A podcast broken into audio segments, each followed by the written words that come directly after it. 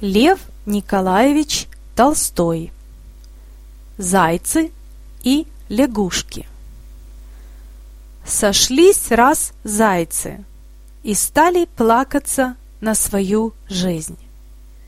И от людей, и от собак, и от орлов, и от прочих зверей погибаем.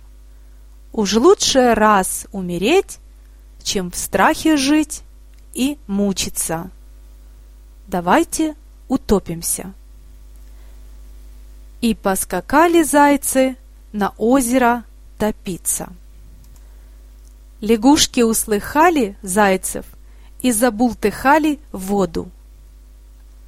Один заяц говорит, «Стойте, ребята, подождем топиться.